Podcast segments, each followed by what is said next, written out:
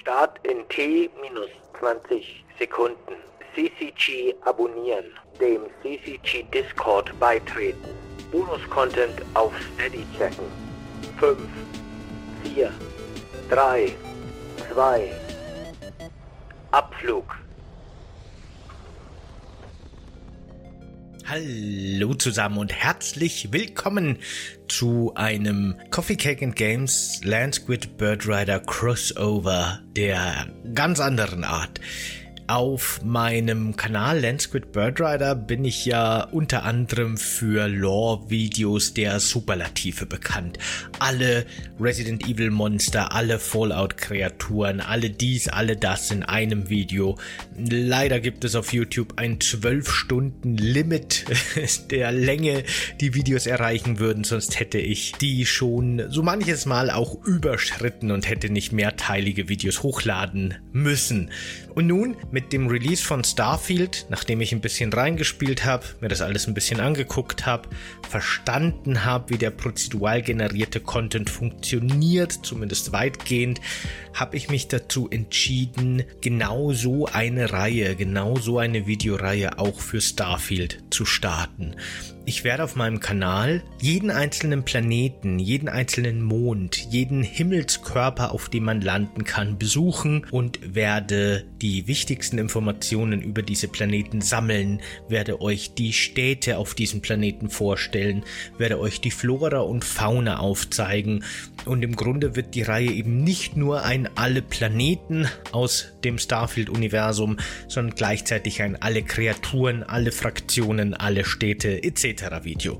Eine komplette Enzyklopädie über Starfield in einer Videoreihe verpackt. Und heute als Bonus für Coffee Cake and Games lager ich eine der ersten beiden Folgen hier auf mein Zweitprojekt quasi aus. Während auf meinem Hauptkanal jetzt schon die Folge zu Alpha Centauri online sein dürfte, startet nun hier im Podcast die Folge zum Sol-System eben als Podcast, also ein bisschen anders, ein bisschen mehr. Ne, da vielen ja die visuelle Ebene fehlt, ein bisschen ausgeschmückter vielleicht, ein bisschen äh, mehr auch von der Leber einfach erzählt, nicht so strukturiert wie die Lore-Videos halt auf oder nicht so streng strukturiert und geschnitten wie die Lore-Videos auf meinem Kanal sind. Hier wird ein bisschen mehr auf Details eingegangen, ein bisschen blumiger vielleicht erzählt.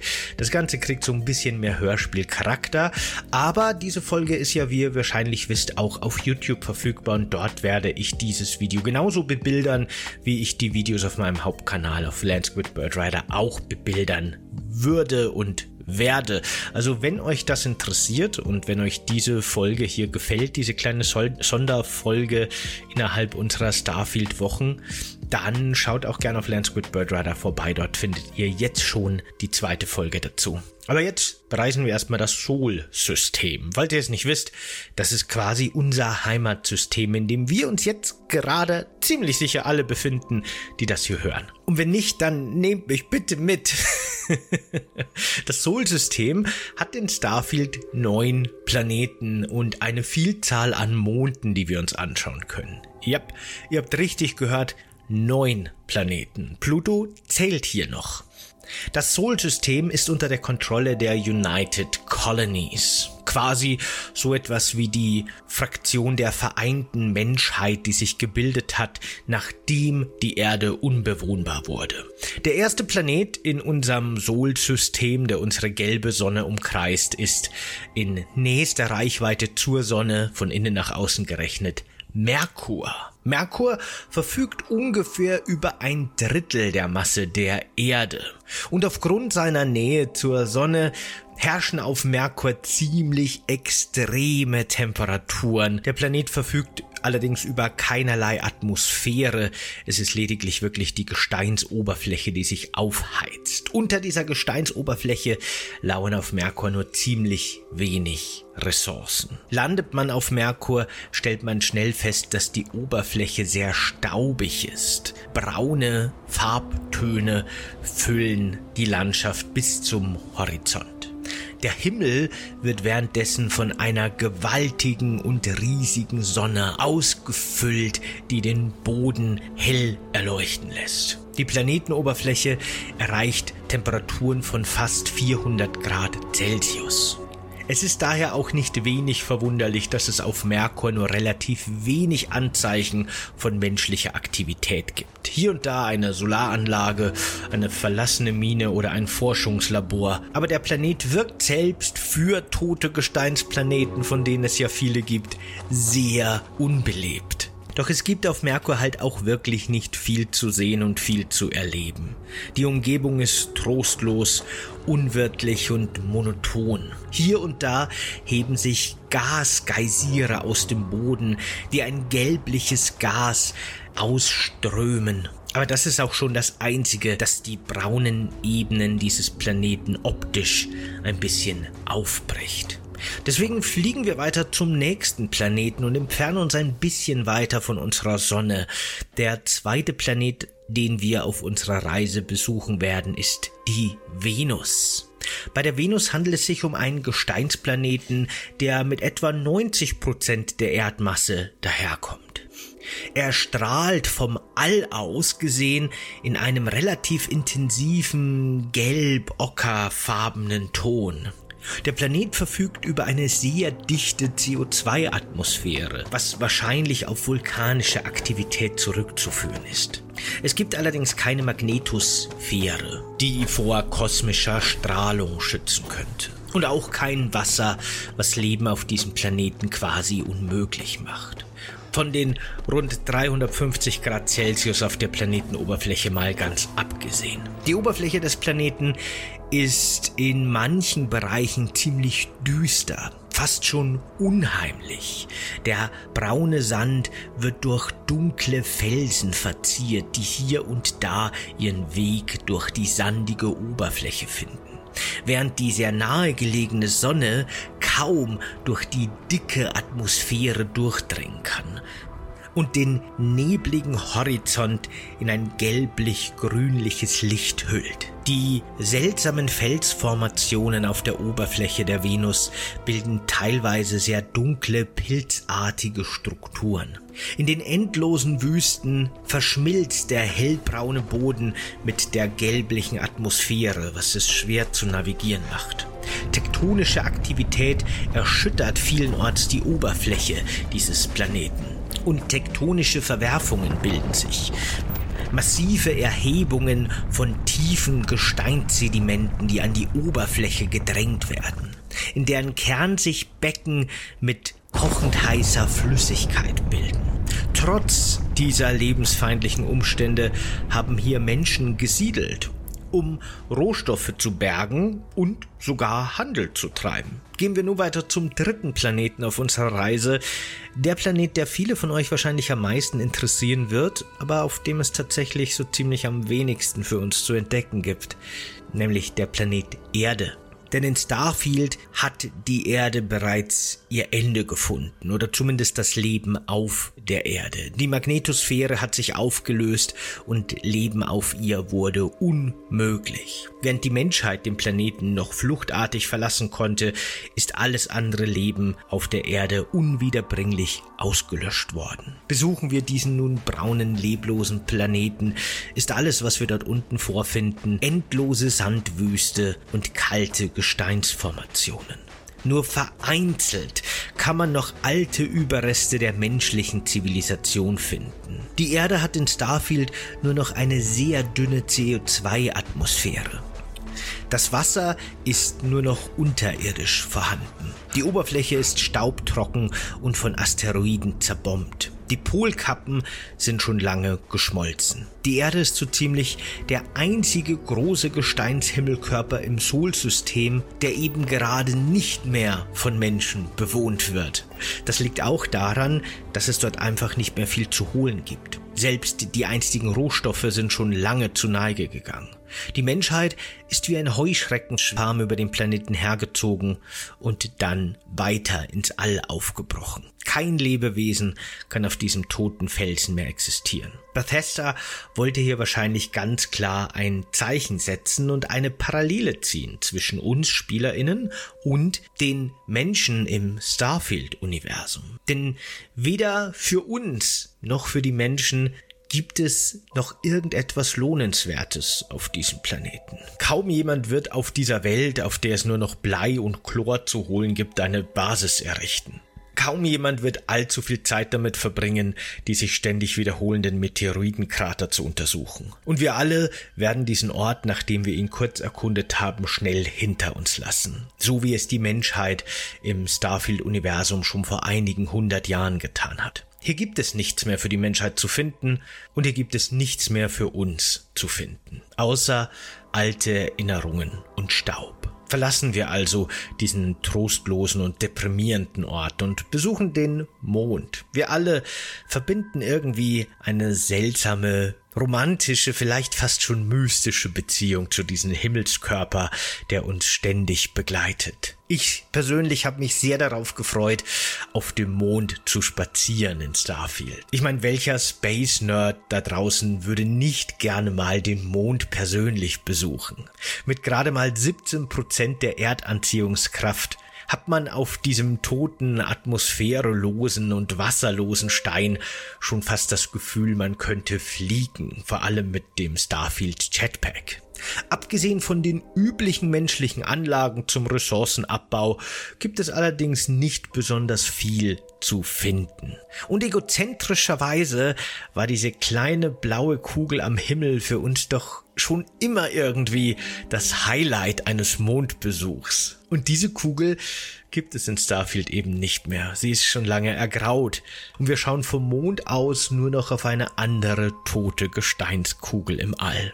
Deswegen würde ich sagen, ziehen wir weiter zum Mars. Auch ein ziemlich geiler, nerdiger Planet, oder? Auf diesem Planeten wird es tatsächlich auch schon sehr viel lebendiger als auf den anderen Planeten und Monden, die wir bisher besucht haben. Der kalte Felsplanet mit seiner dünnen CO2-Atmosphäre und etwas über einem Drittel der Erdmasse ist zwar immer noch der rote, felsige, tote Planet, wie wir ihn heute schon kennen und lieben und aus der Ferne bewundern, doch hier gibt es eine der zwei größten und ältesten menschlichen Siedlungen außerhalb der Erde, Sidonia. Sidonia ist eine Siedlung, die unterirdisch errichtet wurde, um die Menschen vor den harschen Gegebenheiten auf dem Mars aus dem Weg zu gehen. Hier werden am unteren Ende der Kolonie Erze aus den tieferen Regionen des Marsgesteins abgebaut. Das Leben der Menschen hier auf dem Mars wirkt allerdings nicht gerade luxuriös, eher ein bisschen deprimierend und trostlos. Auch wenn das Gesicht des Mars in Starfield natürlich schon lange entmystifiziert ist, hat die Siedlung dieses Trugbild, das wir zum ersten Mal in den 1970er Jahren gesehen haben, zu seinem Markenzeichen gemacht und sogar eine kleine Statue dieses Gesichts aufgestellt. Die Marsoberfläche ist genauso wie wir sie kennen. Eine endlose rötliche Gesteinswüste, die aber wie schon gesagt ziemlich belebt wirkt. Neben einer alten Mech-Fabrikanlage kann man hier einige kleine Siedlungen und Piratenlager finden. Die Oberfläche selbst ist dabei von Meteoritenkratern übersät. Diese Himmelskörper bringen manchmal fremde Rohstoffe auf den Mars, die auf diesem Planeten eigentlich nicht heimisch sind. Manchmal wird die Marsoberfläche von Sandstürmen heimgesucht, die den Himmel in einen rötlichen Schleier legen. Ein fast schon majestätischer Anblick, der einem allerdings sehr schnell einen Red-Out beschert, wenn es das gibt. Wenn nicht, habe ich es gerade erfunden. Um Mars kreisen zwei große Asteroiden, die Phobos und Deimos genannt werden. Die beiden heimlichen Begleiter des Mars sind von der Oberfläche aus mit bloßem Auge nicht mal zu erkennen. Es handelt sich wirklich nur um kleine, unförmige Steine, die Mars umkreisen. Sie sind sogar viel zu klein, um auf ihn zu landen. Dennoch sind sie nicht unwichtig, da diese beiden berühmten Himmelskörper Knotenpunkte im Marsorbit bilden, an denen der Handel geradezu floriert. Fliegen wir auf unserer Reise durch das Sol-System weiter zum Jupiter, dem ersten Gasriesen, den wir auf unserer Reise durch das Sonnensystem erkunden werden. Dieser Gasriese hat die zweieinhalbfache Masse der Erde. Selbstverständlich gibt es auf dem Jupiter nicht wirklich eine Oberfläche, auf der wir landen könnten, aber diesen Gasriesen umkreisen immerhin vier Monde, die wir uns genauer anschauen können. Io, Europa, Ganymed und Callisto. Io sieht vom All aus gelblich-grünlich aus. Fast ein bisschen krank. So albern es ist, einen Mond so einen Zustand zu attestieren. Aber in mir hat es das Gefühl ausgelöst, dass es diesem Mond irgendwie nicht besonders gut geht. Der Gesteinskörper hält kein Wasser und keine Atmosphäre.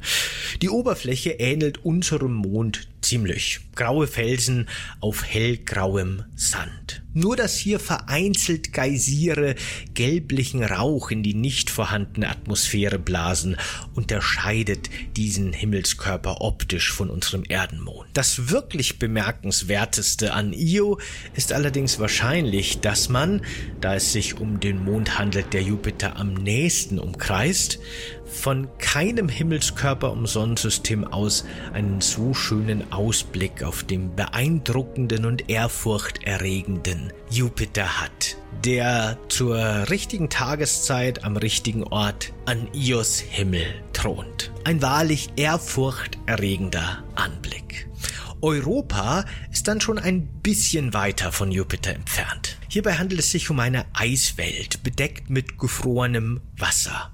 Dies lässt die NASA heute vermuten, dass man hier eventuell in unterirdischen Flüssen und Seen Leben finden könnte. In Starfield bestätigt sich diese Vermutung nicht. Auf Europa gibt es nicht einmal wirklich Wasser. Europa ist lediglich eine endlose gefrorene Eiswüste mit einem Zehntel der Erdmasse.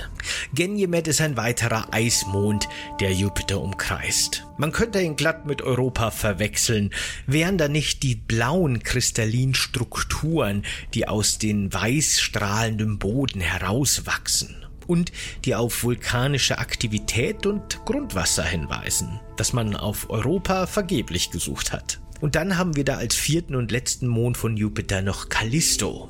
Die dritte felsige Eiswüste, die wir nun besprechen, die Jupiter umkreist. Und vermutlich auch so ein bisschen der unscheinbarste der Jupitermonde. Wenn ihr in eurem Leben nur einen Jupitermond besuchen könnt, dann stellt sicher, dass es nicht Callisto ist. Mit Saturn besuchen wir nun den nächsten Wasserstoff-Gasriesen im Solsystem. Dieser Gasriese weist in etwa dieselbe Gravitation auf wie unsere Erde, hält allerdings mit Abstand den Rekord für die meisten Monde im Solsystem.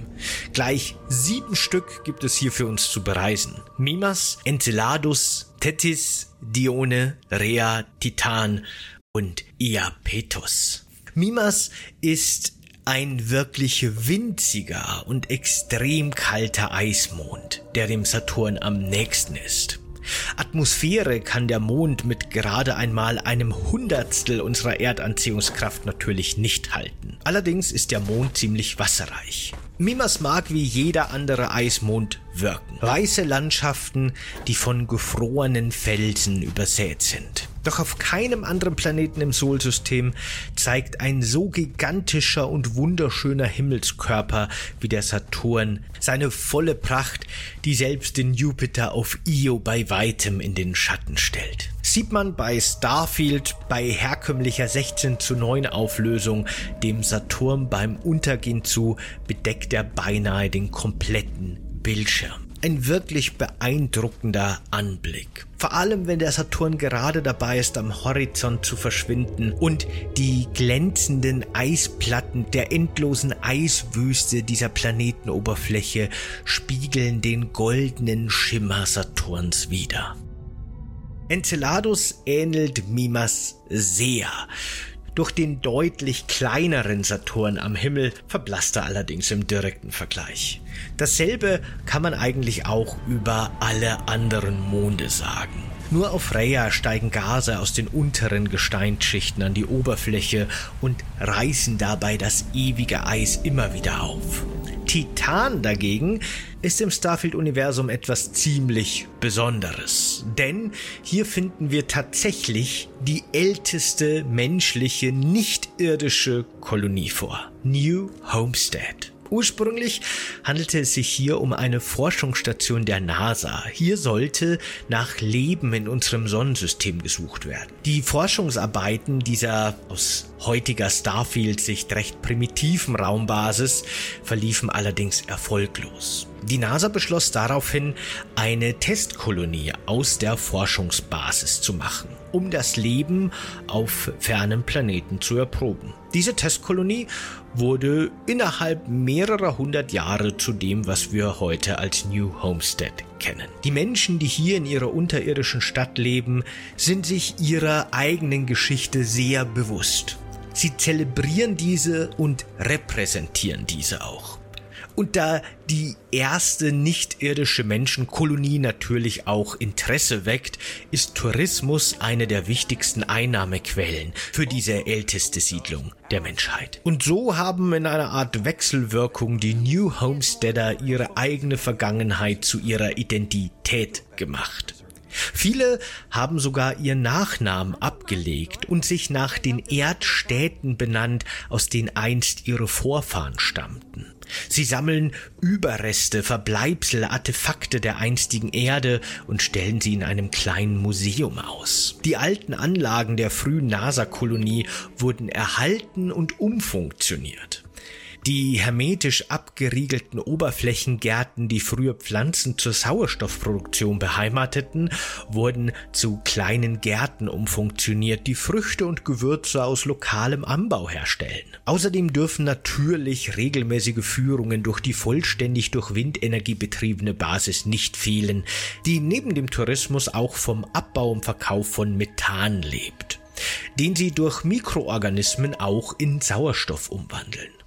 Der Tourismus passt natürlich nicht jedem auf Titan, aber letztendlich leben viele Menschen von den Geldern, die dieser mit sich führt. Das Wasser, das die Kolonie zum Überleben braucht, wird zwar größtenteils recycelt, dennoch muss ständig frisches Wasser ins System eingeführt werden. Dieses wird in den tieferen Bereichen der Kolonie von Minenarbeitern noch per Hand aus dem ewigen Eis gefräst. Der Vorgang könnte schon lange vollautomatisiert worden sein, aber die Einheimischen wollen die Arbeit auf den traditionellen Weg verrichten, wie die ersten Siedler eben damals. Die Menschen hier sind stolz auf ihr Erbe, aber man muss fairerweise auch sagen, viel mehr haben sie auf diesem trostlosen Eismond auch einfach nicht, auf das sie stolz sein könnten. Ansonsten bietet Titan nur wenig, was ihn von den anderen Saturnmonden abhebt. Zum einen hätten wir da seine Größe. Im Vergleich zu den anderen sehr winzigen Monden macht Titan mit 15% der Erdmasse seinem Namen alle Ehre. Die stickstoffreiche Atmosphäre hilft dabei, Windenergie zu erzeugen und das saubere Wasser aus den geschmolzenen Gletschern versorgt die Kolonien. Ansonsten bietet Titan noch einige Naturphänomene wie Berge aus glatten und messerscharfem Eis kristalline Strukturen, die wir schon auf anderen Planeten und Monden gefunden haben, die auf vulkanische Aktivität und Grundwasser hinweisen. Und ironischerweise finden wir in tiefen Gletscherspalten Fossilien von altem ausgestorbenen Leben. Das Leben, das die NASA damals vergeblich suchte. Dabei lag es die ganze Zeit tief unter ihrer Nase zumindest die Überreste von vergangenem Leben. Doch hätte die NASA diese Entdeckung damals gemacht, wäre die damalige Forschungsanlage vielleicht nie in eine Siedlung umgewandelt worden und New Homestead würde heute vielleicht nie stehen. Also vielleicht war es für alle Beteiligten das Beste. Machen wir uns weiter auf dem Weg zum Uranus, der Planet, der Homer Simpson immer wieder zum Lachen bringen würde. Bei Uranus handelt es sich um einen Eisriesen um den die Monde Miranda, Ariel, Umbriel, Titania und Oberum kreisen. Macht euch bereit für eine ganze Reihe weiterer belangloser Eismonde, die wir schon bei den anderen Gasriesen vorfinden durften. So wie beispielsweise Miranda. Miranda kommt allerdings immerhin mit einer ganz besonderen Überraschung daher. Es gibt nämlich auf der Oberfläche dieses Planeten kleine Schlote, die heißes Gas ausstoßen. und die einen Blick auf den dickflüssigen Ozean unter der Eisschicht ans Tageslicht bringen. Und in dem radioaktiven Wasser kann man ganz klar ein eigenes florierendes Ökosystem erkennen. Das Leben, das die NASA damals auf Titan suchte, hat also auf Miranda auf sie gewartet. Ariel kann dagegen immerhin mit Final Fantasy-artigen Eisbergstrukturen glänzen, die fast schon horizontal über die Eisebenen wachsen. Die hat Umbriel allerdings auch. Während Titania dagegen nun wirklich gar nichts zu bieten hat, außer endlose Eiswüsten. Und Oberon, der letzte Mond von Uranus, ist mit den eigentlich ziemlich coolen, aber mittlerweile schon fast langweiligen roten Kristallinstrukturen überwuchert, die sich sehr schön von der kalten weißen Oberfläche abheben. Gehen wir nun weiter zu Neptun, dem nächsten Eisriesen im Solsystem. Dieser hält im Vergleich zu den anderen großen Gasriesen nur einen Mond in seinem Gravitationsfeld. Triton. Bei Triton handelt es sich wirklich nur um eine kleine unscheinbare Eiskugel. Auf diesem Planeten hatte ich tatsächlich so ein bisschen die Fantasie der Mondwanderung bekommen, die ich bei dem Erdenmond vermisst habe. Die Oberfläche ist zwar mit kristallartigen Strukturen überwachsen, aber ansonsten ähnelt Triton unserem Erdenmond schon sehr. Einschließlich der gut sichtbaren blauen Kugel am Himmel, die Neptun für uns darstellt. Eine Rolle, die die die Erde in Starfield für uns auf dem Mond ja leider nicht mehr erfüllen kann. Und dann gibt es da am äußeren Rand unseres Sonnensystems noch den Planetoiden oder vielleicht auch in dem Fall noch Planeten Pluto. Dieser ist tatsächlich sehr viel kleiner als so mancher Saturnmond. Er hält keine Atmosphäre und verfügt über kein Wasser. Pluto erinnert auch optisch sehr stark an die meisten Saturnmonde eisige Wüsten, kristalline Strukturen, hellweiß bis gräuliche Landschaften. In der Umlaufbahn von Pluto hat sich mir allerdings eine ziemlich tragische Geschichte aufgetan. Eine, die möglicherweise zufällig generiert war, ich bin mir allerdings an der Stelle nicht sicher. Ich möchte eigentlich zufällig generierten Content weitgehend aus meinen Geschichten herauslassen. Diese hat mich allerdings wirklich berührt und deswegen nehme ich sie auf die Gefahr hin, dass ich hier wirklich random Content habe mit auf. Denn in der Umlaufbahn vom Pluto trieb reglos im All ein Raumschiff. Ich habe versucht, mit diesem Raumschiff Kontakt aufzunehmen, habe allerdings keine Antwort bekommen und so bin ich einfach mal ungefragt angedockt. In diesem Raumschiff fand ich zwei Leichen, eine Frau und ein Mann die hier offensichtlich auf ihrem Schiff verstorben und durch die sterile Luft, in der sie sich befunden haben, mumifiziert wurden. In den Händen der Frau fand ich ein offensichtlich von einem Kind geschriebenes Gedicht und in der Nähe des Mannes einen Abschiedsbrief. Der Mann beschreibt, dass das junge Paar den Tod ihres Kindes einfach nicht ertragen konnte und dass er nicht dachte, dass seine Frau wirklich so weit gehen würde, es zu beenden, doch sie hat den Schmerz einfach nicht mehr ertragen und so ist er ihr in den Tod gefolgt. Nachdem ich diese Zettel gelesen habe und die Geschichte verstanden habe, sind mir die vielen Kuscheltiere und Spielsachen auf dem Schiff aufgefallen. Und ich bin ehrlich, als ich die Leichen zum ersten Mal beim Betreten des Schiffes gesehen habe, dachte ich mir so, hey, kostenloses Schiff, nice. Nachdem ich allerdings die Geschichte dieser beiden erfahren habe, fühlte ich mich plötzlich schlecht und schuldig für jedes Objekt, das ich hier schon gelootet hatte, bevor ich mir die Zettel angesehen habe. Ich habe die beiden in ihrem stählernen Sarg in der ewigen Leere in Frieden gelassen. Und als ich gegangen bin, habe ich einen Teil ihres Schmerzes und viele offene Fragen mit mir genommen.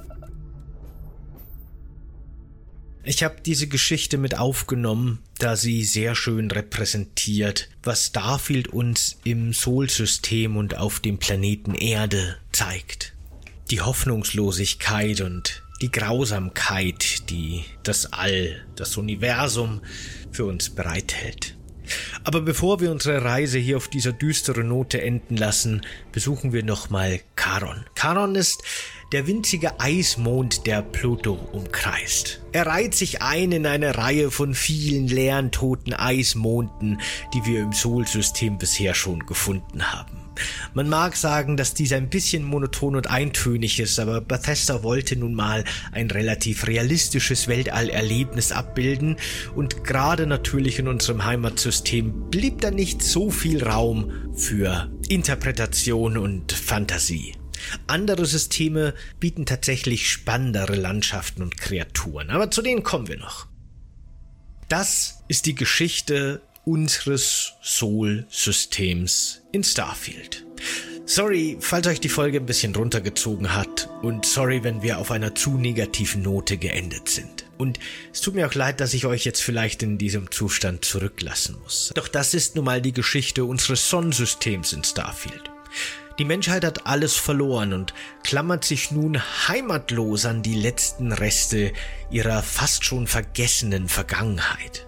Die Erde ist für sie nur noch eine von vielen toten Welten und das Sol-System ist bestenfalls ein Familienausflug nach Titan wert um mit den Kindern die skurrilen Relikte und die seltsamen Informationen über die Erde zu lernen, zu bestaunen, von der man, so wirkt es zumindest, wenn man das Museum bereist, in den Weiten der Galaxis eigentlich nichts mehr weiß.